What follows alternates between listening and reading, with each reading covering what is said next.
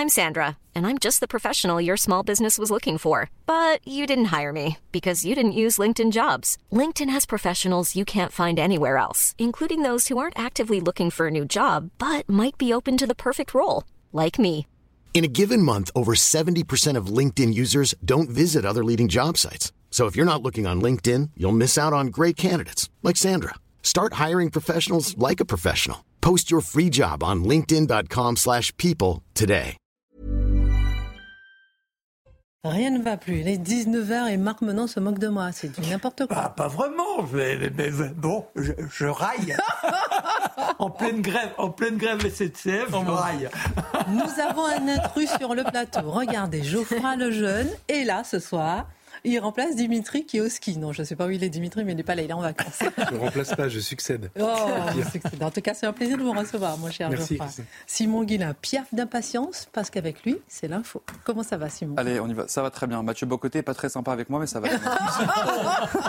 On va faire une liste de doléances. Allez, on on y va. Bonsoir à tous. On commence avec ce nouveau féminicide à Montpellier. Un homme a tué par balle son ex-épouse, dont il était divorcé depuis 2016. Le drame a eu lieu sur le parvis du tribunal de la ville en début d'après-midi. L'homme âgé de 72 ans s'est ensuite suicidé. Le couple avait rendez-vous devant le juge des affaires familiales. Un homme d'une vingtaine d'années tué par balle à Avignon. Le drame s'est produit hier soir vers 23h30 près d'un point de deal dans le sud de la ville. Une voiture pouvant correspondre à celle du ou des tireurs a été retrouvée incendiée dans une commune voisine. Et puis Paris demande une enquête indépendante et approfondie sur la mort d'Alexei Navalny. La France tient les autorités russes pour pleinement responsables de sa mort, précise un communiqué du ministère des Affaires étrangères. L'ambassadeur de Russie en France a été convoqué hier par le Quai d'Orsay, chère Christine. Merci, mon cher Simon. Et au sommaire ce soir, pourquoi devrait-on exclure Marine Le Pen de la panthéonisation des Manouchians. Pourquoi certains élus de la République devraient-ils être bannis d'un hommage national? Pourquoi cette volonté de radicaliser la France, radicaliser sa population, radicaliser ses élus, radicaliser ses hommages nationaux et radicaliser jusqu'au dernier recoin qui nous unissait encore? L'hommage aux résistants communistes tombés sous les balles des soldats nazis, euh, qui entrera pour l'éternité au Panthéon, aura lieu demain, l'édito de Mathieu Bocoté.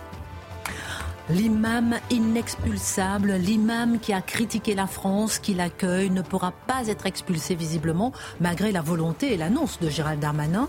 Majoub Majoubi a tenté des excuses aujourd'hui et son avocat a expliqué qu'il euh, n'a pas une maîtrise parfaite de la langue française et en quelque sorte les drapeaux tricolores qu'il jugeait sataniques sont une erreur de compréhension. En quoi la machine a dédouané, a déculpabilisé, s'est-elle mise en place? La machine a justifié l'injustifiable. L'analyse de Geoffroy Il y a quelques jours, une femme de 80 ans a été violée par un homme sous OQTF à son domicile dans les Bouches-du-Rhône. Aujourd'hui, un homme a tiré sur une femme avant de, de retourner l'arme contre lui devant le tribunal à Montpellier. Ce midi également à Orléans, une lycéenne a frappé sa professeure avec son téléphone portable. Pourquoi? Parce que la professeure voulait le lui confisquer. Pourquoi tant de violence? Le regard de Marc Menon. Alors que demain, je disais il y a quelques instants, Missak Manouchian va entrer au Panthéon, les résistants étrangers auront enfin leur place officielle dans notre récit national.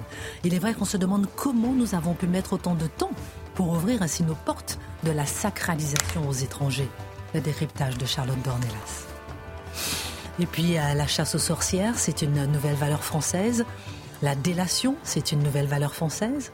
Faire taire ses opposants, c'est une nouvelle valeur française. Ces valeurs qui caractérisent Sleeping Giants, c'est d'ailleurs un député de la majorité qui a proposé ce collectif pour le prix Nobel de la paix. En quoi le simple fait de les proposer en dit déjà beaucoup sur l'imaginaire d'une partie de la majorité? L'édito de Mathieu Bocotte.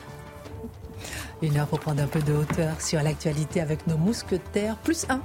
Je prends le jeune ce soir. C'est parti.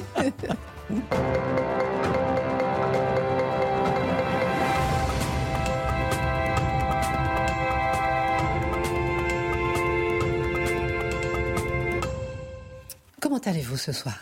Très bien, toujours bien. Moi, je suis stressé, moi. Oh, vous pas l'air. En tout cas, costard, cravate, Geoffroy le jeune arrive. Je vous dis pas, il a des baskets. hein. Il avait un costard cravate, mais des baskets. On est ravis de vous recevoir, en tout cas. J'ai une petite vidéo à vous montrer, puisque RSF a tenu une conférence de presse aujourd'hui, cet après-midi, avec euh, une vingtaine d'avocats. Euh, pour, ils sont vraiment déterminés à faire appliquer la loi contre ces news, notamment je vais vous faire écouter ce petit sonore euh, dans un instant. On a beaucoup de sujets à voir ce soir. D'abord, euh, Mathieu Bocoté, on va commencer par la présence, annoncée de Marine Le Pen demain à l'hommage des Manouchians qui suscite bien des graissements dedans. On lui reproche de s'inviter là où on ne veut pas d'elle. On lui reproche de manquer de décence. Et pourtant, elle tient à être à cet événement. Qu'est-ce qui se joue en réalité derrière cette polémique? Eh ben, pour peu qu'on prenne au sérieux l'idée d'Orwell, qui nous disait qui contrôle le présent contrôle le passé, qui contrôle le passé contrôle le futur, eh bien, celui qui maîtrise les termes, on pourrait dire la mémoire collective, celui qui fixe quelle est la bonne mémoire et la part de la mémoire que l'on doit rejeter, celui-là est au pouvoir symboliquement sur les autres. Et ce que l'on cherche à faire ici, je le dis d'un mot, c'est de chasser du périmètre de la légitimité nationale et démocratique Marine Le Pen en en faisant, c'est ce que disait euh, l'humanité euh, avant hier, je crois, et que laissait dire Emmanuel Macron, que Marine Le Pen serait finalement dans le camp des vaincus de la Deuxième Guerre mondiale qui chercheraient à revenir aujourd'hui. Qu'est-ce qui se passe à travers cela? Donc à travers la panthéonisation de Manouchian, c'est la question de la mémoire de la résistance. Que, comment comprendre la résistance euh, dans l'histoire française? Parce que c'est pas aussi évident. La résistance dans l'esprit des du commun mortel, c'est un envahisseur arrive, on le chasse. Ceux qui participent au fait de chasser l'envahisseur et l'occupant, ce sont les résistants. Ça, c'est ce qu'on pourrait appeler une définition de base. Probablement celle qui a inspiré l'immense majorité des résistants. Mais la, la, représentation historique et symbolique de la résistance a évolué considérablement jusqu'au temps présent. Et il faut retracer cette évolution pour voir quel est le symbole, selon Manouchian, le symbole. Alors, premier élément, premier élément, la résistance fut d'abord et avant tout, ne l'oublions pas, une résistance nationale. Et j'ose même le mot, nationaliste. C'est-à-dire l'étranger au sens de l'ennemi. L'occupant était en France, il fallait bouter l'allemand hors de France, comme en d'autres temps, il fallait bouter l'anglais hors de France. Il fallait restaurer l'indépendance de la patrie. Et autour de ce programme élémentaire, autour de ce programme qui allait de soi, vous avez pu retrouver des gens qui venaient d'Action française, des gens qui venaient du communisme, des centristes, des libéraux, des conservateurs, en fait des Français de euh, tous horizons, de toute origine, qui se retrouvaient dans cette idée élémentaire, l'indépendance de la patrie.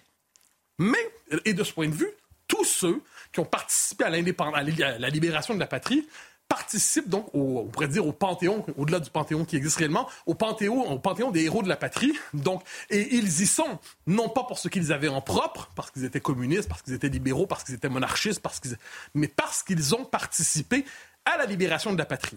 Donc, Manouchian, il n'est pas célébré ne sera pas célébré demain parce qu'il était étranger. Il ne sera pas célébré parce qu'il était communiste. Il sera célébré parce qu'il a participé à la libération de la France. Ce n'est pas son statut de communiste qui est célébré. Ce n'est pas son statut d'étranger qui est célébré. C'est son statut de patriote par le sang versé.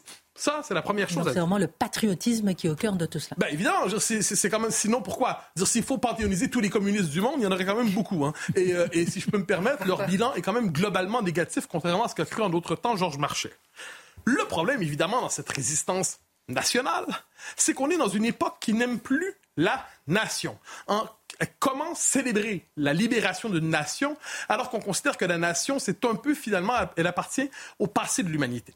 Donc, on cherche dans le panthéon symbolique des résistants possibles celui qui incarnerait une résistance non nationale et plus encore non nationaliste. Et dès lors, Manouchian apparaît comme une, euh, figure euh, tout à fait euh, inespérée et désirée, parce que voilà un homme qu'on dit, oui, il s'est battu pour la France, mais non pas pour la France charnelle, mais non pas pour la France organique, comme aurait dit Emmanuel Macron, non pas pour la France du pays réel et profond, non pas pour la France d'une certaine idée de la France qui vient du fond des âges, mais pour la France des droits de l'homme.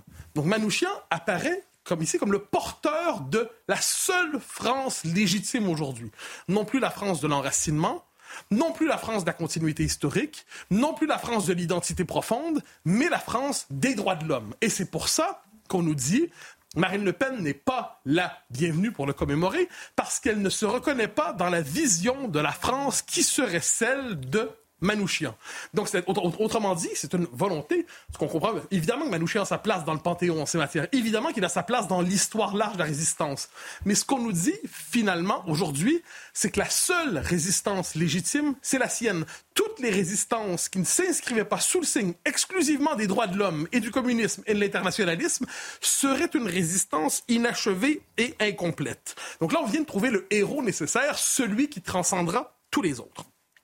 Le grand problème ici, évidemment, c'est que ça efface la complexité de l'histoire de la résistance. La résistance n'a pas rassemblé, je le disais, que des communistes internationalistes attachés euh, au, euh, au, statut de la France pays des droits de l'homme. J'irai même plus loin. Quand on célèbre la résistance, la vraie, celle qui veut libérer la patrie, ça n'implique même pas de célébrer le CNR, le Conseil national de la résistance, qui s'accompagnait d'un programme de réforme sociale et économique. Je crois qu'il était possible de vouloir libérer la France tout en étant libéral ou conservateur ou socialiste et qu'il n'était pas nécessaire de vouloir la libérer dans une perspective socialo-communiste pour vouloir la libérer vraiment. Mais ça, c'est ce qu'on cherchait à nous imposer comme récit, les communistes depuis la guerre. Ne l'oublions pas. J'ajoute une chose. Les résistants, il y en avait, je l'ai dit, de plusieurs tendances idéologiques, mais c'est une période complexe, très complexe, la Deuxième Guerre mondiale. Tout n'était pas tranché avec une grande clarté comme on le voit aujourd'hui. Donc il y avait cette catégorie très étrange à laquelle a appartenu François Mitterrand, les vichisto-résistants. Des gens qui croyaient à ce moment-là, parce qu'ils ne comprenaient pas, ils voyaient, on n'était pas conscient de, l'horreur absolue du nazisme, qu'ils disaient on va participer de l'intérieur aux institutions de la France, de Pétain dans ce cas-là, en se disant parce que ça avait une autre manière de résister de l'intérieur. Évidemment, c'est pas notre choix. Évidemment, nos préférences vont au général de Gaulle, tout ça. Mais quand on cherche à comprendre en temps réel ce qui s'est passé, ces gens-là existaient aussi.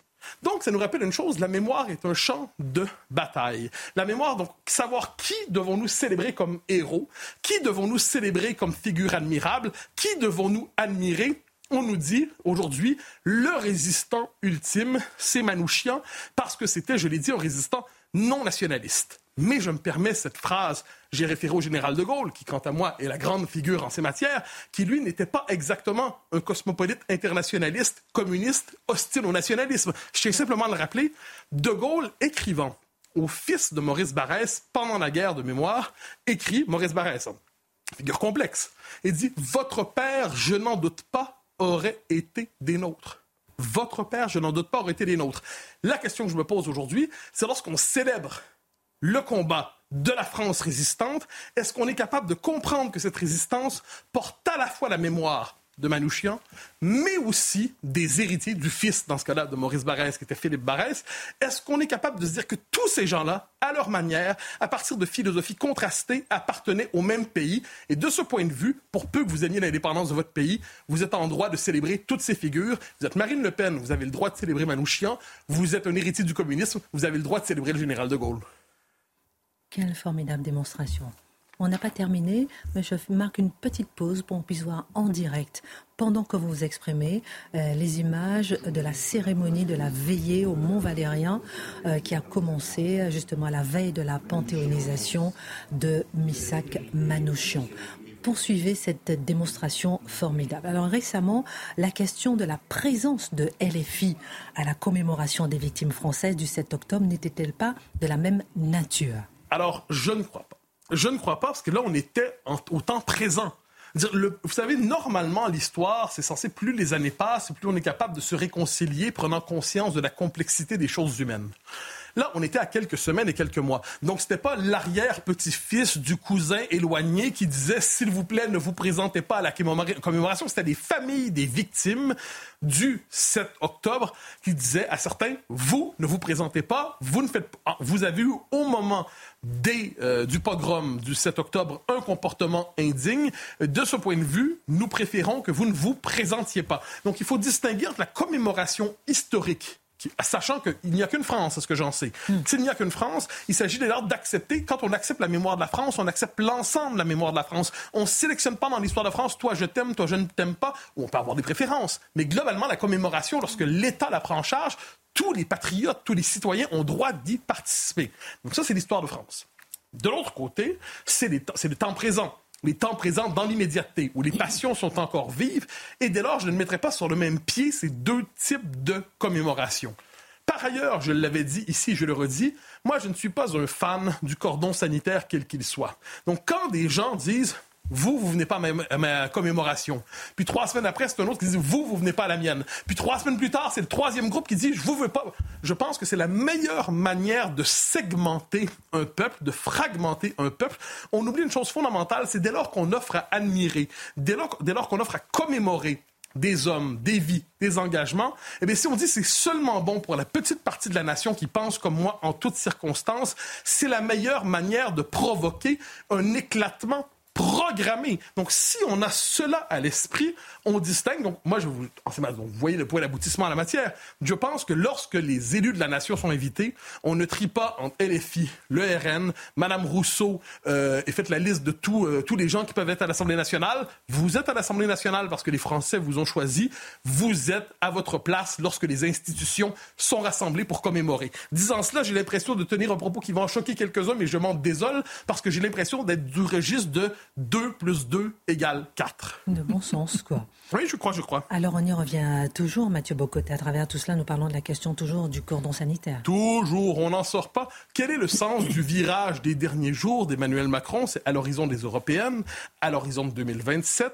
Il s'agit de réactiver à travers Manouchian qui sert de détour la mémoire de l'antifascisme pour expliquer que la lutte de l'antifascisme se poursuit jusqu'à aujourd'hui. Et notez, hein, j'y reviens pour un instant, c'est assez intéressant, quand on pense à l'histoire de la Deuxième Guerre mondiale, on oublie que c'était à la fois un combat on pourrait dire contre la barbarie nazie, mais c'était aussi le combat, je disais, contre un occupant. Or, qu'est-ce qu'on nous dit aujourd'hui? Eh bien, les, le RN, les, appelons ça comme vous voulez, la droite nationale, seraient en fait les héritiers de l'occupant ce seraient les héritiers de l'occupant. Est-ce qu'on se rend compte de la violence d'une telle affirmation quand on nous parle ensuite d'unité de la nation et d'unité républicaine? Donc oui, il s'agit de bannir, d'utiliser la mémoire de Manouchian pour bannir de la nation une candidate dans les circonstances qui a fait, qui a rassemblé plusieurs millions d'électeurs à la présidentielle. Ce n'est pas un détail.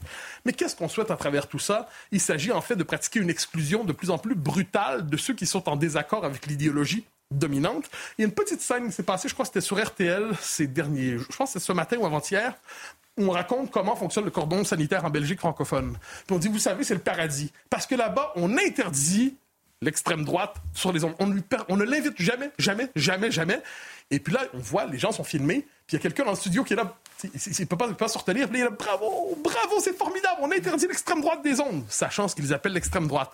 Donc qu'est-ce qu'on voit à travers tout ça? On veut chasser de la mémoire, on veut chasser de l'histoire, on veut chasser des symboles, on veut chasser de l'arc républicain. Et en vérité, c'est la logique de la la logique de la purge contre des gens qui aujourd'hui se réclament ouvertement, je parle ici de toutes les forces politiques françaises, quelles qu'elles soient, de la mémoire de la résistance, de la mémoire de l'indépendance nationale, de la mémoire du gaullisme, de la mémoire de ceux qui ont restauré l'indépendance de la France lorsque la France était occupée. En la matière, je crois que cette mémoire appartient à tous, à Marine Le Pen comme à M. Mélenchon, à Mme Rousseau comme à M. Macron. On fait un tour de table peut-être sur la question, Marc. Maintenant, j'ai l'impression que c'est un cri euh, un cri du cœur d'un non-français d'ailleurs. Hein. Oui, non, mais, non, mais un cri du cœur pour la France. Il cisèle la démonstration, le bougre. Mais je sortirais ma petite carte supplémentaire, c'est celle du colonel Larocque, les croix de feu. C'est-à-dire, ils avaient participé à la manifestation du mois de février du début des années 30 pour faire tomber le pouvoir. Au dernier moment, il avait dit non, soyons légalistes. Et l'un des premiers à entrer en résistance, c'est le colonel Larocque. Donc ça va tout à fait dans l'illustration des propos de Mathieu, et par conséquent, il est impossible, et je dirais intellectuellement insupportable, de voir comment on peut dévier la réalité historique. On a l'impression que ça va de soi, Geoffroy le jeune, et en même temps, il faut le dire, l'expliquer rappeler à quel point un hommage national est un hommage national, rappeler à quel point on a besoin de cohésion on a besoin justement de rassembler la France, non? Surtout dans un moment où il n'y a pas d'héritier ou de victime directe, donc la question qui s'est posée pour le 7 octobre, comme l'a dit Mathieu, ne se pose plus. Moi, si vous voulez, j'ai l'impression, vous vous rappelez, au moment de la marche contre l'antisémitisme, certains étaient très très désolés de voir Marine Le Pen et Jordan Bardella aller dans la marche. Pourquoi? Parce qu'en fait, un, Front National, un Rassemblement National qui serait pas antisémite, euh, serait pas le Rassemblement National dont ils ont besoin. Comme aujourd'hui d'ailleurs, un Rassemblement National qui serait pas euh, vichiste ou pétainiste ne serait pas le Rassemblement National dont ils ont besoin. En fait, ils ont besoin d'un adversaire et le jour où cet adversaire n'est plus celui qu'ils espèrent, ils perdent perdent leur repère, donc ils perdent la bataille.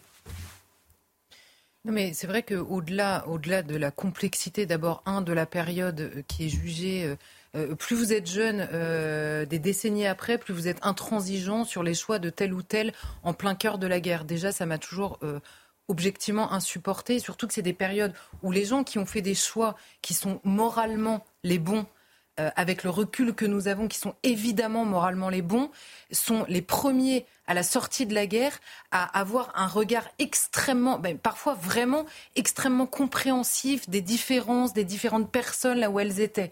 Donc déjà, j'invite tout le monde à relire précisément ces écrits euh, pour euh, se, se, détendre un tout petit peu et imaginer aussi, parce que prendre des résistants pour modèle, ça a un intérêt majeur. C'est de comprendre chez ces personnes ce qui a animé en eux la grandeur de pouvoir résister. C'est la seule leçon qui peut nous occuper aujourd'hui dans nos vies. C'est la seule raison, c'est de voir les vertus que ces gens ont, selon leur, d'ailleurs avec des, caractères, des options politiques extrêmement différentes, la vertu qui en eux euh, qu'ils ont alimenté jusqu'à aller en mourir, jusqu'à être prêts à en mourir. C'est la seule leçon que nous devons tous savoir. Et donc là, sur ce terrain-là, des décennies après, je me dis, mais imaginez précisément ces résistants Imaginez Manouchian au moment de se faire fusiller, s'il imagine des décennies après le pays entier rassemblé, quels que soient précisément les choix des uns et des autres, le pays entier rassemblé pour dire que c'est lui le modèle et pas un autre.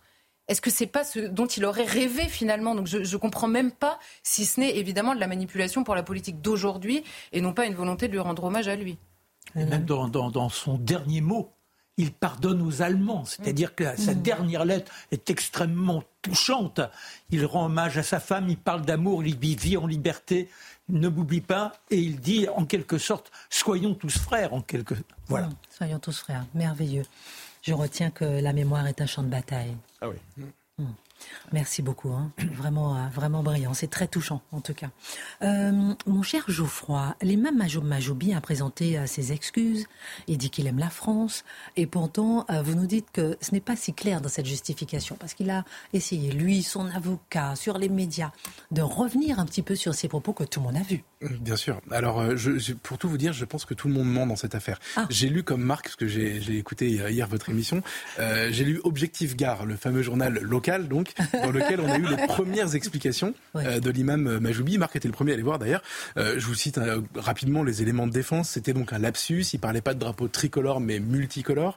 il dit que donc est-ce que vous pensez que je me serais filmé en tenant un discours pareil? Est-ce que vous pensez que je vais insulter la France qui m'a accueilli? Il raconte qu'il a organisé des marches après les attentats de 2015. Ça, je vais y revenir. Vous allez voir, c'était pour d'autres raisons. qu'il défend la liberté d'expression, qu'il défend la laïcité, qu'il paye des impôts, qu'il en est fier, qu'il est un chef d'entreprise. Enfin, c'est le citoyen parfait monsieur. Euh, et euh, il dit qui n'a jamais fait de lapsus, même Emmanuel Macron en fait. Alors, permettez-moi de douter un petit peu et de penser peut-être que ces excuses sont une farce, même si euh, honnêtement il y a une stratégie de défense, vous l'avez dit, qui est très rodée, euh, qui est montée en puissance pendant toute la journée, mais ça aura une incidence, je vous expliquerai à la fin. Euh, moi, je, je, déjà des illettrés, puisque c'est la défense de son avocat qui dit qu'il n'a pas une maîtrise parfaite de la langue française, des illettrés qui connaissent le mot satanique et, et, bien sûr, et ceux qui, des illettrés qui connaissent le mot satanique et qui connaissent le mot tricolore, j'en veux, moi j'en veux beaucoup plus que ça. Euh, il est en France depuis 40 ans, on peut imaginer quand même que c'est un peu une blague. Euh, mais surtout, en fait, on n'a pas eu le portrait complet de, de cet imam euh, Majoubi.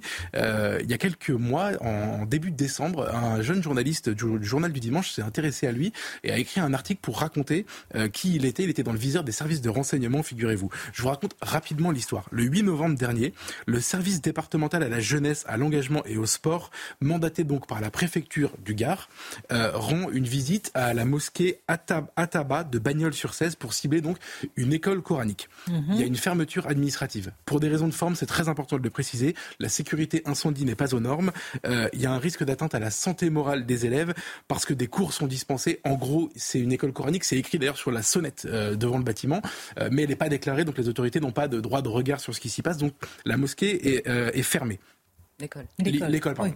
L'imam Majoubi est le numéro 2 d'une association qui s'appelle l'Association des musulmans du Gard rhodanien, qui est une assez grosse euh, structure localement, euh, qui comprend une autre mosquée qui est elle aussi à Bagnols-sur-Cèze, dans la, le même, la même ville, dont l'imam, le numéro 1 de l'association, donc, a été perquisitionné par la police en 2016, et il figure sur une note du service central du renseignement territorial, donc ça c'est des renseignements, euh, qui dit que cette mosquée est le pôle majeur de, de radicalisation dans le département du Gard. Il est décrit, là je reviens sur l'imam Majoubi, euh, par les renseignements comme une tête de proue de la mouvance Tabligh. Euh, c'est un courant assez rigoriste de l'islam. Alors, je vous ai dit qu'il organisait des marches après les attentats en 2015. C'est vrai. Les renseignements le décrivent dans cette même note comme quelqu'un qui est aprogain euh, et euh, qu'il a proposé à la préfecture du Gard de, de créer des cellules de déradicalisation après les attentats dans l'unique but, je cite les services de renseignement, d'obtenir de subventions publiques. Alors, attends, attends, attends, attends. Très intéressant de, non, mais de, s'arrêter sur ces histoires. On marque une pause et on reviendra détail par détail pour bien comprendre, parce que on va pas nous la faire à nous quand même. Hein. Allez, on marque une pause. À tout de suite. Donc vous étiez en train de nous expliquer, euh, mon cher Geoffroy, euh, nous raconter un peu le bilan du portrait de l'imam Majoubi et nous, et nous raconter à quel point il n'était pas, il n'était pas si clair que ça. on en était où?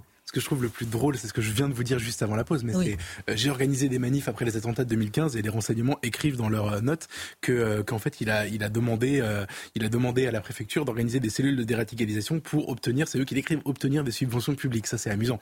en fait, il se décrit toute la journée, il s'est décrit comme ça d'ailleurs comme un analphabète. En tout cas, son avocat dit ça. Laïque, amoureux de la France, pro Charlie. Dans les faits, c'est un rusé, il est malin évidemment, soupçonné donc d'être adepte de la takia et surveillé pour sa mainmise sur une usine à radicalisation qui est la fameuse mosquée euh, de Bagnoles sur 16. Alors, il conteste tout ça et il va continuer de le contester, je vous expliquerai pourquoi à la fin, mais les éléments des services de renseignement étaient là depuis longtemps. Oui, c'est ça. Alors, il y, aura, il y a aussi euh, le maire de la ville de Bagnoles sur 16, Jean-Yves Chaplet, qui se dit très surpris, je cite, estomaqué aussi en colère. Faut-il le croire? Oui, alors là, je, pense que l'expression larme de crocodile a été inventée pour, euh, pour ce monsieur. Pour lui. bien sûr. donc, c'est un maire macroniste, mais avant, il était socialiste. Il faut savoir que dans la région, moi j'ai grandi là-bas, je connais très bien le coin. Dans la région, il y a beaucoup d'élus qui sont obligés de composer avec une communauté musulmane importante et évidemment des mosquées qui sont euh, borderline, ils sont obligés de faire avec. En tout cas, certains composent allègrement. Euh, les policiers du renseignement territorial, toujours eux, hein, dont la note euh, dont je vous parlais tout à l'heure est assez quand même renseignée, décrivent donc l'imam Majoubi comme un homme ambitieux bien implanté et qui a su, je cite, nouer de très bonnes relations avec l'équipe municipale en place. Donc là, vous voyez, il tombe de l'armoire, il découvre aujourd'hui une situation. En fait, dans les faits, il le connaît très très bien. Oui, il se dit estomaqué alors que c'est son, proche. Et l'imam Majoubi, d'ailleurs, disait dans le papier du JDD dont je vous parlais au mois de décembre qu'il avait d'excellentes relations avec la mairie, donc il se cachait euh, à peine. Juste pour raconter un peu les liens entre euh, l'élu, donc l'ancien socialiste, maintenant macroniste, et euh, cet imam qui aujourd'hui défraie la chronique, entre 2016 et 2020, il fait des travaux pour doubler la, la surface de sa mosquée. Euh, il l'a fait même déborder de ce qu'on appelle la parcelle cadastrale, c'est-à-dire un peu au-delà de ce qu'il a le droit de faire. Pas de sanctions, pas de problème, etc. En 2021, mm. il a un accord euh, particulièrement avantageux avec la mairie. La ville, donc, de Bagnols-sur-Cèze, octroie à l'association des musulmans du Gard rhodanien, la grosse association dont je vous parlais tout à l'heure, un bail amphithéotique d'une durée de 18 à 99 ans sur une parcelle municipale de plusieurs centaines de mètres carrés à côté de la mosquée et il paye 1000 euros par an c'est pas très cher, même si l'immobilier n'est pas comme à Paris, euh, ils s'en tirent très très bien. Et le maire en fait ne découvre pas du tout Monsieur euh, Majoubi. En juin dernier, la mairie a interdit euh, les fidèles de sa mosquée de parking public, vous savez, pour les prières de l'Aïd el-Kébir. Il n'était pas content. Il a organisé des prières de rue devant la mosquée, donc pour protester. Il n'a jamais été sanctionné pour ça. Quelle enquête Gérald Darmanin. Alors c'est pas moi je précise. Hein. Non, non, non, je sais. C'est un jeune journaliste qui s'appelle Geoffroy Antoine qui avait bien bossé en effet à l'époque. Il l'avait eu au téléphone d'ailleurs et c'est l'imam avait confirmé certains points. Ah oui. Alors, Gérald Darmanin a annoncé son intention d'expulser cet imam. On en parlait d'ailleurs dès hier soir avec Marc Menon. Et on disait dès hier soir que c'était pas possible. Bah, en fait, si vous écoutez le ministère de l'Intérieur, c'est parfaitement possible. Si vous regardez dans le détail, c'est compliqué. Je vais essayer de défricher un peu le terrain de ce qui euh, nous attend sur ce sujet. Euh, déjà, bon, il faut souligner quand même qu'il euh, est connu depuis longtemps. C'est grâce à la vidéo qu'on en parle depuis euh, depuis hier, et surtout grâce au fait que CNews en ait parlé euh, et fait monter le sujet, parce que sinon, le, ce que je viens de vous raconter, tout ça, le ministère de l'Intérieur le sait déjà en réalité depuis mhm. assez longtemps, et il faut que ça devienne un sujet d'intérêt, disons, national, pour que public, en tout cas, pour que la question de son expulsion se pose. Alors, Qu'est-ce qu'ils disent au ministère de l'Intérieur? Je les ai contactés du coup sur, euh, sur le sujet. Ils se disent évidemment euh, confiants sur leur capacité à expulser cet imam. Ils peuvent pas dire l'inverse en réalité. À l'heure où on parle, le procureur de Nîmes a ouvert une enquête pour des faits d'apologie du terrorisme euh, et il l'a confié à la PJ de Montpellier. Le ministre de l'Intérieur Gérald Darmanin a demandé donc l'expulsion de l'imam euh, Majoubi. Il est tunisien, mais il a un titre de séjour régulier. Il est installé en France depuis 1989. La procédure, euh, vous connaissez par cœur, Charlotte vous en parle quasiment tous les jours. Elle est très lourde, pardon, très lourde, euh, très encadrée. Il y a des multiples recours évidemment, et c'est exactement là-dedans qu'on est en train de rentrer en ce moment. Ça va donc être instruit par les services du ministère de l'Intérieur. Donc, il faut imaginer concrètement que des gens vont travailler, peut-être pas à plein temps, mais en tout cas beaucoup de monde va travailler sur ce dossier, puisque maintenant qu'il est médiatique qu'il faut aller vite euh, pour obtenir cette expulsion. Je vous lis dans le détail la réponse du ministère de l'Intérieur. Ah. Il est possible, donc je, je reviens sur le terme possible, je cite, il est possible d'expulser un étranger régulier en France dès lors qu'il représente une menace grave pour l'ordre public, ou que sa présence représente une atteinte aux intérêts fondamentaux de l'État, ou que son comportement constitue une provocation explicite et délibérée à la discrimination, à la haine ou à la violence. Depuis la loi immigration, donc la fameuse loi immigration récente, euh, cette expulsion est également possible en cas de condamnation à un délit puni de trois ans d'emprisonnement, ce qui permet de lever des protections antérieures du fait d'avoir des enfants ou d'être marié. Pourquoi je dis ça? Parce que tout ce que je viens de vous dire, est susceptible de contestation devant un tribunal. Et il y aura examen de, euh, de, tous ces motifs. Et, là, pour le coup, il y a match. Je dis depuis tout à l'heure qu'il est intelligent et que sa défense est assez structurée mhm. et qu'elle est capable de mettre le doute dans la tête de beaucoup de gens qui l'écoutent, etc. Euh, le, tribunal qui va devoir se prononcer sur ce cas va avoir exactement les mêmes doutes. Et croyez-moi, il va, faut lui faire confiance à lui et à son avocat pour insister exactement sur tous ces doutes. Le ministère de l'Intérieur donc, nous dit que c'est possible de l'expulser. Est-ce que c'est faisable? C'est une autre question. Souvenez-vous, on a déjà connu ça. Euh, on a déjà connu ça avec l'imam Iqiyoussen. Euh, vous en rappelez On se rappelle de cette de cette euh, séquence. Il était possible de l'expulser. Évidemment, d'ailleurs, le, ministre de l'Intérieur avait avait s'était engagé dans cette euh, procédure. La, la décision d'expulsion avait été cassée par le tribunal administratif de Paris euh, au prétexte du droit à mener une vie privée et familiale normale. On se, je ne sais pas si vous vous rappelez bien, mais ça avait été l'objet d'intenses discussions. il y avait eu beaucoup de recours. Il avait notamment fait un, un recours devant la CEDH qui n'avait pas été retenu.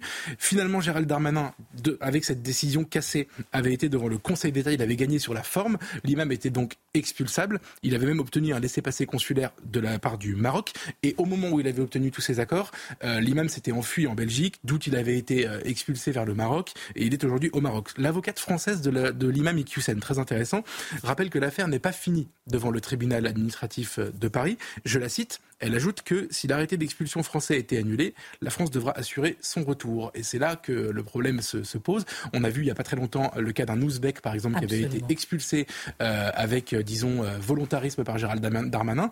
La France est condamnée à le rapatrier à ses propres frais, à lui verser une somme d'argent.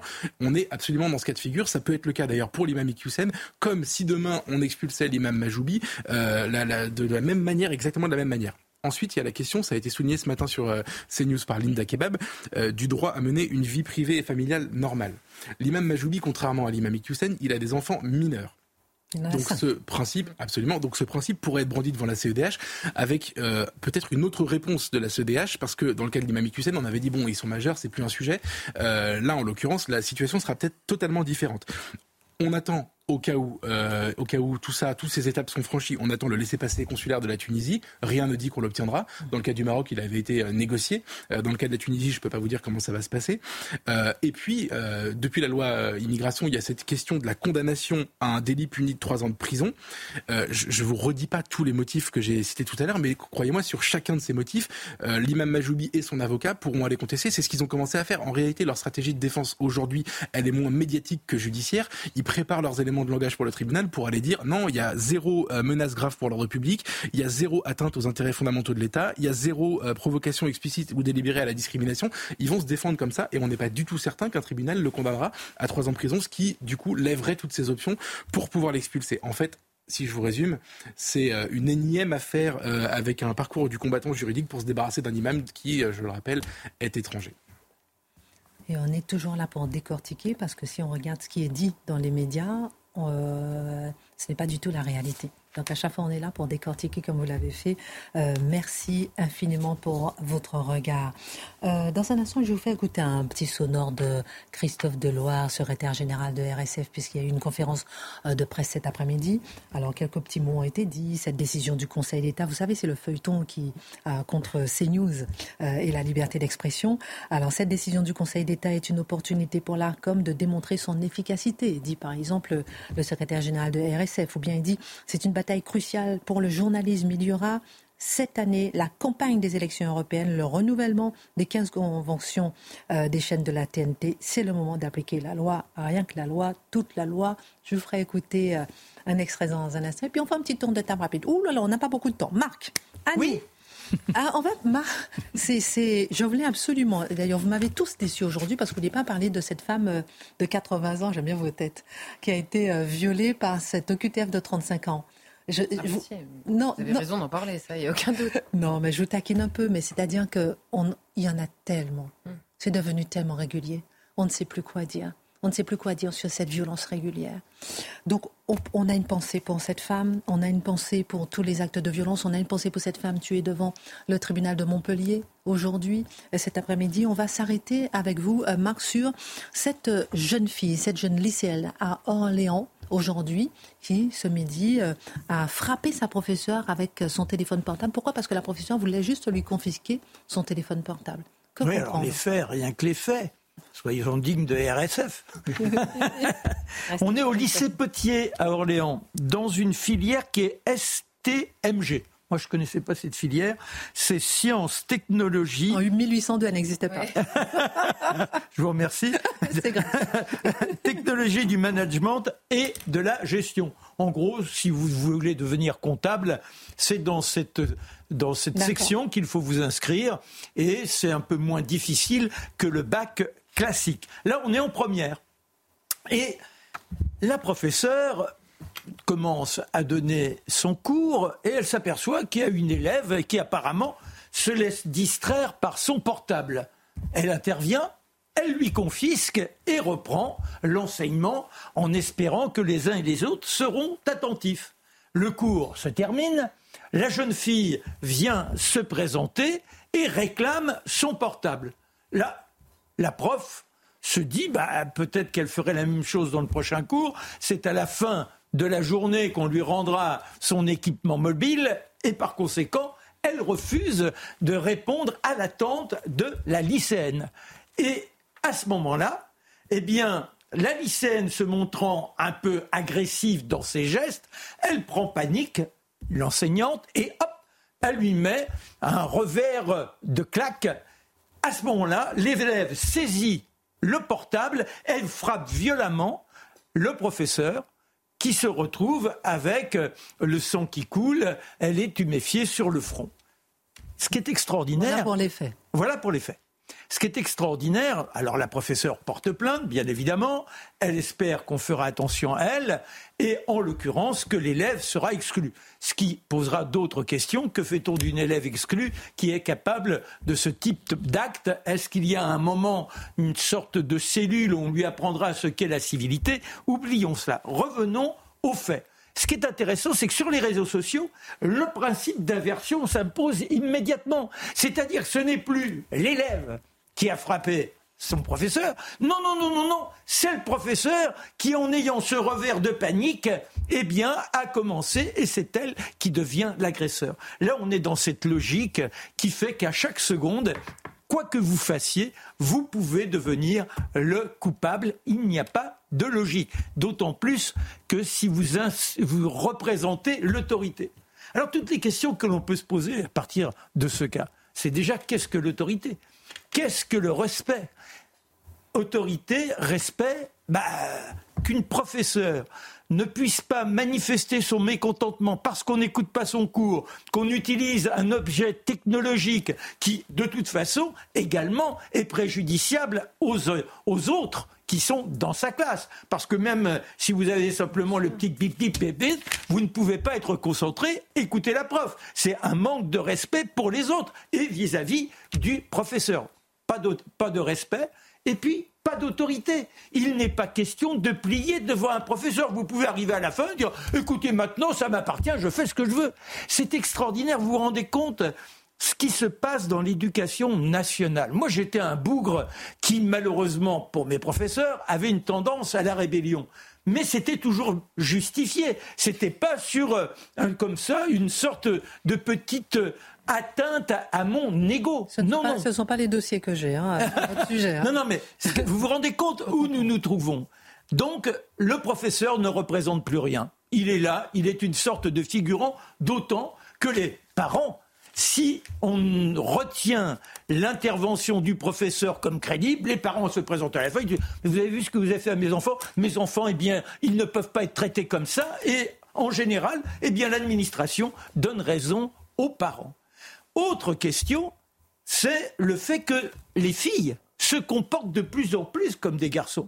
Avant, elles avaient une tendance à la docilité. Alors on peut se dire que sur un principe, elles sont moins soumises et c'est peut-être une évolution. Mais lorsqu'il s'agit d'affronter une autorité, on ne peut que se désespérer. C'est pas dans la logique de je ne subis pas le patriarcat, non, c'est simplement je ne veux plus être dans l'obéissance, je suis un électron libre. Et puis électron libre pourquoi ben voilà, et électron libre pourquoi Pas pour leur portable. Et là on en vient à ce qu'avait dit le Premier ministre il y a quelques semaines en prenant ses fonctions. C'est un fléau, un fléau terrifiant. Il y a une enquête qui a été menée il y a deux ans sur les 15-25 ans par euh, un média qui s'appelle le média JAM. Sur 500 jeunes, 38% se disent addicts et 37% estiment qu'ils ont une relation négative par rapport à leur portable. C'est-à-dire qu'à un moment donné,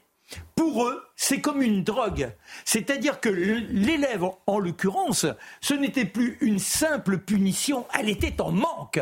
Et comme le manque, eh bien, vous bondissez, vous jaillissez. Voilà où nous en sommes. Et là, il y a obligatoirement une responsabilité des parents quand on sait que dès l'âge de 3 ans et demi, vous avez une grande partie des petits qui se retrouvent avec un smartphone et ils utilisent à 3 ans et demi le smartphone pendant une heure et demie par jour. Comment voulez-vous qu'arrivé à ces âges-là, 17 ans, il ne soit pas dans cette situation de la dépendance? C'est critique, mais ça nous oblige à réfléchir sur ces trois points, l'autorité, le respect, et puis cette addiction à toute cette technologie qui fait que nous ne sommes plus des citoyens normaux.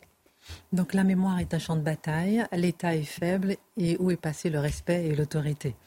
Je rappelle encore une fois euh, que à cette femme de 80 ans violée par un homme sous OQTF.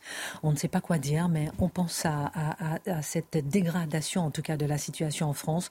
Une octogénaire, elle vivait à, la peine sur euh, dans les Bouches-du-Rhône, près d'Aubagne. Elle a été violée par un cambrioleur à son domicile dans la journée du samedi 17 février.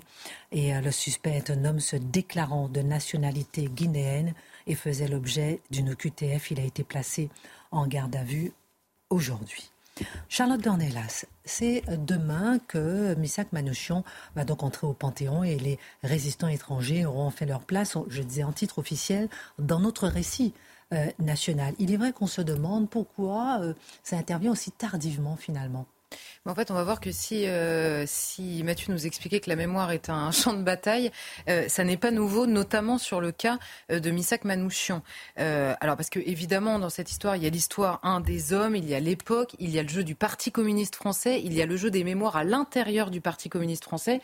Marc nous rappelait hier qu'il y avait une différence entre des communistes, des militants communistes et le Parti communiste français. Il y a même des différences de courant au sein du Parti communiste français sur le récit à avoir, notamment sur la résistance.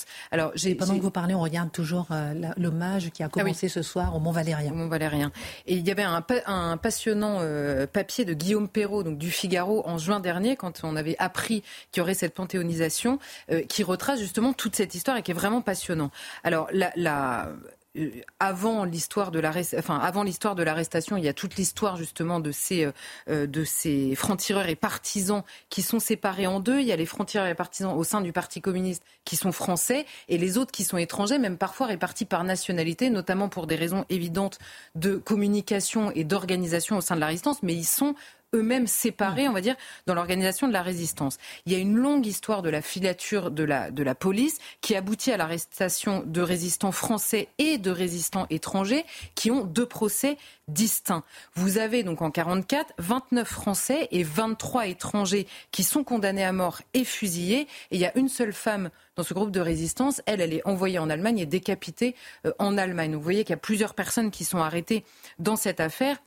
Et finalement, la, notoriété, la, la, première raison de la notoriété du groupe Manouchian et de Manouchian en particulier, c'est une sorte d'inversion du stigmate finalement, puisque c'est la propagande nazie et collaborationniste en France qui fait cette fameuse affiche sur laquelle ils mettent les, ce qu'ils appellent les terroristes étrangers, puisqu'ils insistent sur les noms à consonance étrangère qui sont terroristes en France. Donc la propagande est énorme sur le dos de ce groupe étranger euh, de résistants et c'est la fameuse affiche rouge qui fera que, contrairement à d'autres, euh, Manouchian et euh, ses, copains, comme on disait à l'époque au Parti communiste, ne seront pas ne seront pas oubliés.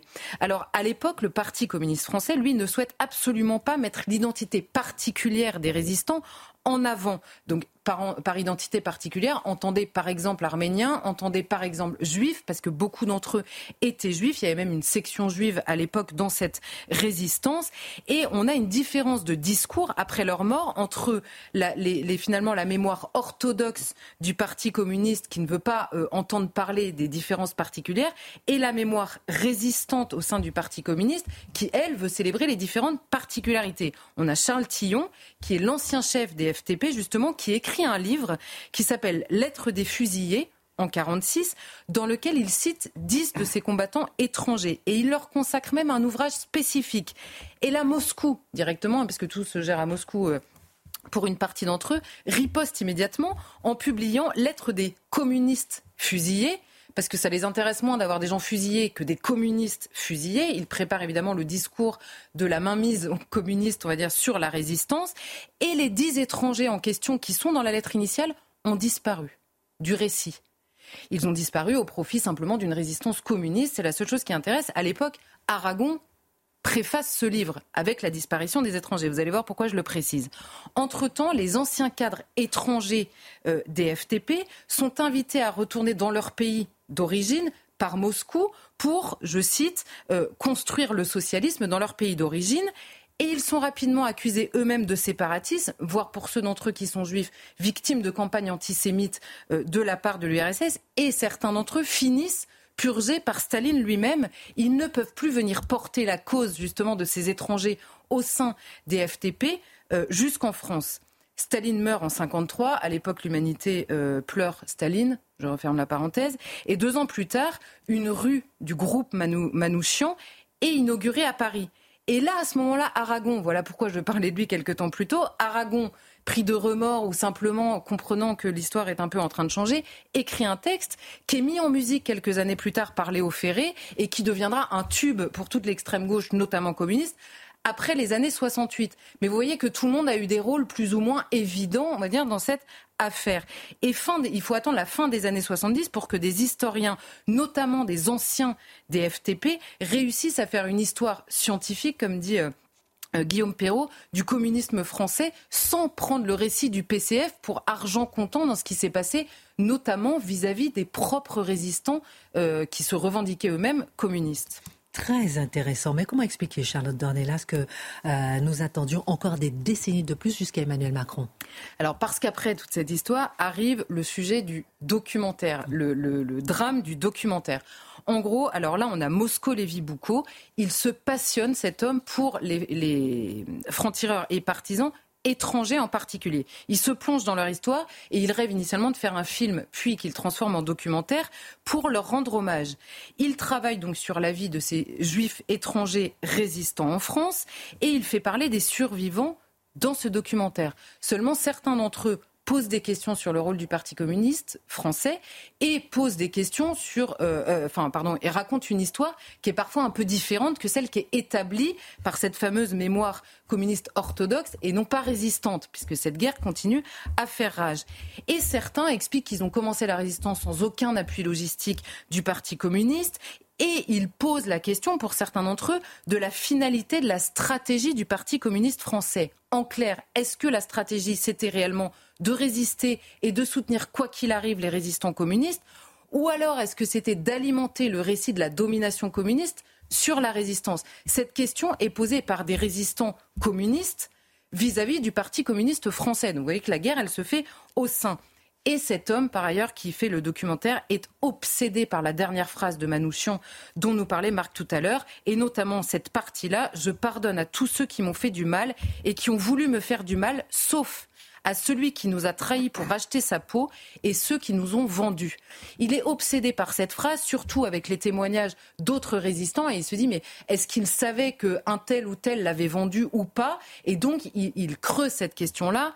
Vous imaginez que ça ne plaît pas forcément à tout le monde. à l'automne 83, on est quand même quelques années après. L'automne 83, le documentaire qui est primé est proposé à Antenne 2 à l'époque. Antenne 2 veut publier ce documentaire et la direction finit par reculer parce qu'au sein d'Antenne 2, il y en a deux. Il y a deux euh, entités, on va dire, qui sont extrêmement puissantes à l'époque. C'est le Parti communiste français et la CGT, qui, elle, ne voit pas du tout d'un bon oeil ce documentaire dans lequel des questions, des hypothèses sont avancées qui ne vont pas dans le sens. En 1984, le Matin de Paris, qui est un journal proche du Parti socialiste, hein, n'est pas. Le Matin de Paris attaque et somme le Parti communiste français de s'expliquer sur ce que devrait révéler ce documentaire qui n'a toujours pas été publié. Tous les non-communistes, évidemment, embrayent, notamment dans les médias, ils embrayent, ainsi que les communistes qui ont depuis rompu avec le Parti communiste français, notamment sur ces affaires-là. S'entame alors un combat entre la mémoire communiste et la mémoire juive de euh, ces résistants qui étaient par ailleurs juifs, mais qui étaient eux-mêmes communistes. Et la guerre entre le Parti communiste français et le Parti socialiste à l'époque se fait notamment sur l'affaire Manouchian, mais également sur fond de rapport à l'immigration. Parce que le Parti socialiste français attaque à l'époque le Parti communiste sur, vous savez, cette fameuse affaire du bulldozer de Vitry-sur-Seine, où vous avez un élu communiste qui dit, en gros, les étrangers, ça suffit parce qu'on euh, ne peut plus accueillir des étrangers, en l'occurrence, c'est des Maliens. Le recteur de la Grande Mosquée de Paris, Somme Marchais, de se désolidariser de cet élu. Marché soutient cet élu-là. La LICRA porte plainte contre Marché. Et à l'époque, c'est la création aussi d'SOS Racisme du côté socialiste qui donc attaque le PCF en disant mais vous voulez euh, vous voulez non seulement enfin ils se servent on va dire de cette histoire sur les étrangers en disant on comprend mieux pourquoi vous voulez pas rendre hommage aux étrangers qui ont résisté au sein du Parti communiste. Vous voyez que la guerre euh, euh, de politique actuelle n'est pas très nouvelle dans l'histoire de la mémoire, notamment sur le dos de ce pauvre Misek Manouchian. Quel récit Mais comment, Charlotte, le PCF a fini par récupérer cette affaire puisque cela semble particulièrement mal embarqué finalement à l'époque? Alors, nous avons la victoire de euh, François Mitterrand en 81. Alors là, la ligne de marché est mise en minorité à ce moment-là.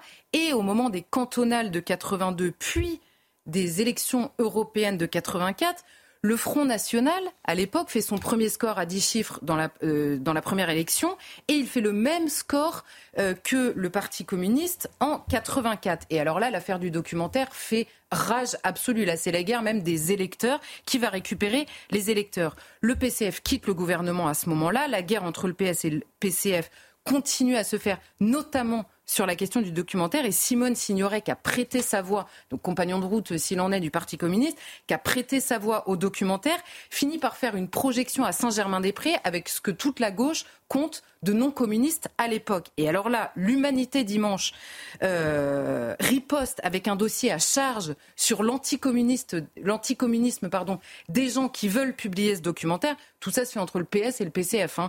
Et écoutez l'article de euh, l'Humanité à l'époque compare les nouveaux historiens pas ou plus communistes à, je cite, la caution scientifique du discours d'un homme politique d'extrême droite. Donc à l'époque, entre le, PC, le PS et le PCF euh, sur ce documentaire, tout se joue sur c'est finalement une caution d'extrême droite. On ne change pas une équipe qui gagne. Et eux, les gens qui défendent le documentaire, défendent simplement des interrogations légitimes concernant euh, le Parti communiste français. Une pétition est lancée par l'Humanité avec de véritables résistants également, hein, ça il n'y a aucun doute, sur cette guerre-là. L'ancêtre du CSA est saisi à ce moment-là. Il se défausse. Il met en place un jury d'honneur avec que des résistants qui refusent la diffusion et de ce documentaire. C'est finalement Mitterrand qui, quelques années après, en 85, impose la parution de ce documentaire. Et à partir de là, les historiens se penchent sur cette affaire. Mais vous voyez, 40 ans après, l'humanité et le Parti communiste français qui viennent distribuer les bons et les mauvais points, c'est un peu énorme quand même par rapport à la complexité de toute cette affaire et de toute cette mémoire en particulier. La mémoire est un champ de bataille. Oui, et, la mémoire est souvent confisquée. C'est ce que Charlotte nous rappelle très justement, c'est que c'est une querelle des gauches à certains égards. Donc euh, le, Parti socialiste joue le rôle de l'extrême droite et le Parti communiste joue le rôle euh, de la vraie gauche, ou inversement, ou inversement. Mais c'est une querelle à l'intérieur de l'univers des gauches, et ceux qui en parleraient de l'extérieur sont pas vraiment évités.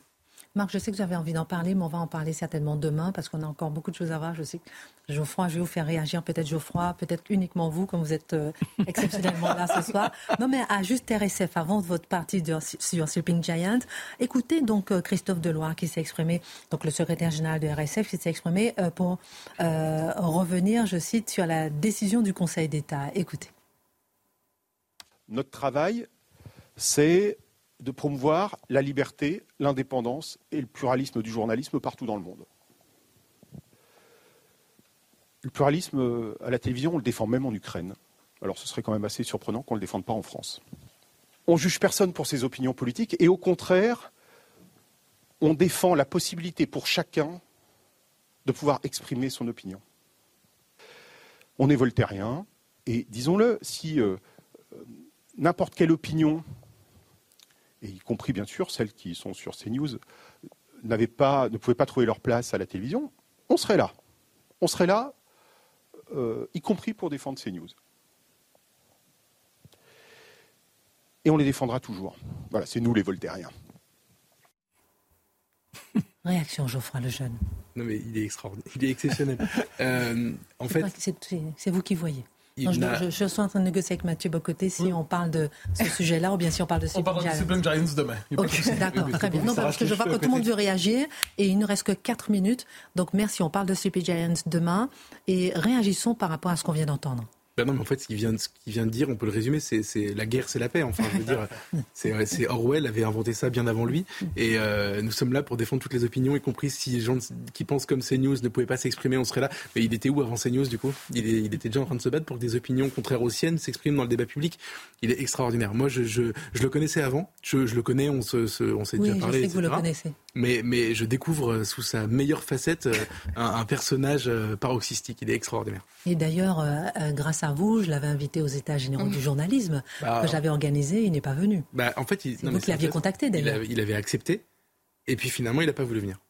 C'est bien, hein. les coulisses en direct. Hein. vous nous dites, vous faites la conclusion. Réaction maintenant et vous faites la conclusion après ah du sujet. C'est Orwell à la puissance 1000, mais c'est exceptionnel. Et je me demande s'il sait qu'il est orwellien ou est-ce qu'il est à ce point pénétré par son idéologie qu'il est capable de dire le contraire de ce qu'il fait sans même s'en rendre compte. C'est fascinant. Un cas comme ça, c'est un cas euh, digne d'étude. de l'orwellisme. Et en même temps, on dirait que toute la société est comme ça. Hein. Vous voyez ce que je veux dire sur le, côté. Euh, c'est la logique de l'inversion. Mais moi, je, je m'interroge. Est-ce qu'il ne va pas demain porter plainte contre le Conseil d'État? En disant ben écoutez, messieurs, non, c'est intolérable la manière dont vous comportez, vous interpellez l'ARCOM, mais CNews est un exemple de, de, liberté d'expression, sans quoi il a complètement raison. Mais alors pourquoi il a interpellé le Conseil d'État, qu'il ose maintenant lui demander de réviser son propre jugement et qu'on applique le traité de paix tel qu'il vient de l'élaborer? Oui, je, il nous dit oui en Ukraine, etc. Typiquement, l'exemple que prenait Mathieu, on les a pas entendus parler de la Belgique. C'est-à-dire qu'il y a objectivement des courants qui sont décrétés d'extrême droite. Et Mathieu nous a suffisamment expliqué que dans le rapport de RSF, il n'y avait absolument aucune définition, que par ailleurs n'existe pas scientifiquement. Et je rappelle quand même qu'ils ont fait faire ce rapport à un homme, François Jost, qui nous expliquait en 2015 qu'il comprenait que des journalistes n'utilisent pas le mot terroriste parce que les Nations Unies n'avaient jamais réussi à donner une définition définition précise du terrorisme. Alors j'aimerais bien que ce monsieur nous apporte la, définition précise des Nations Unies de l'extrême droite qui distribue à la moitié du PAF désormais. Deuxième chose, il nous explique qu'il euh, y a des opinions, si elles ne pouvaient pas s'exprimer ailleurs, euh, évidemment on se battrait. Alors je note une chose, il y a un, la question du pluralisme interne. Le pluralisme interne des médias a été critiqué pendant des années, avant même l'existence de CNews, en disant il y a des propos, il y a des courants de pensée, des courants même euh, de, de pensée politique qui ne sont pas représentés dans les médias, et on mettait ça sur le terrain éthique, parce que c'était pas les bonnes valeurs. Et bon, là, on retombe sur nos débats en permanence. Maintenant que sur le pluralisme global, CNews apporte indiscutablement, d'ailleurs ils en sont la preuve vivante tous les jours, indiscutablement une ligne éditoriale qui participe du pluralisme, puisque tout le monde euh, euh, s'excite dessus toute la journée. C'est bien qu'elle est différente, donc qu'elle est pluraliste, dans l'offre globale. Et alors là, ils nous disent, ah oui, mais alors finalement, c'est plus l'offre globale qui nous intéresse, c'est l'offre interne. Mais vous, avez fini de vous moquer de nous ou pas? Et rappelons, comme j'ai dit dans la chronique du journal du dimanche, qu'il était de CSA avait demandé aux chaînes info d'être différentes, d'aller sur les idées et le débat. Le dernier mot de cette émission. C'est une farce là-dedans. C'est-à-dire Il y a le rapport qui font le rapport Just, qui est un des rapports qui est d'une faiblesse intellectuelle, à mon avis. Je ne parle pas de l'homme, je parle du rapport, mais navrante navrante, où les termes ne sont pas diffusés, où le, François Josse, lorsqu'il explique comment il a dit si quelqu'un était d'extrême droite ou non dans son rapport, hein, pour faire son chiffre, il y a X d'extrême droite sur CNews, il dit ben, si le monde dit que tel journal est d'extrême droite, alors c'est l'extrême droite. Mais comment on peut dire ça sérieusement sans s'effondrer sous le sens du ridicule, premier élément? Deuxièmement, il y a Rapporteur sans frontières qui ne défend pas la liberté d'expression en France. Euh, j'ai dit ça, oui. Non, non, ni, ni en France, ni en Belgique, ni ça. Et, là, aujourd'hui, se présentent comme les grands défenseurs. RSF se porte à la... Alors que dans les faits, ils œuvrent à la restriction de la liberté d'expression. Et finalement, il y a le Conseil d'État qui a accepté ce rapport comme un élément de preuve pour justifier une restriction de la liberté d'expression. Mais c'est une blague de A à Z. Mais il faut respecter la loi, toute la loi, rien que la loi. Merci à, à tous. La démocratie contre elle-même de Martial Gaucher. À lire ce soir, par exemple. Ça, vous fera un peu de, vacances. Allez, à demain. Merci encore, Geoffrin, d'avoir été avec nous.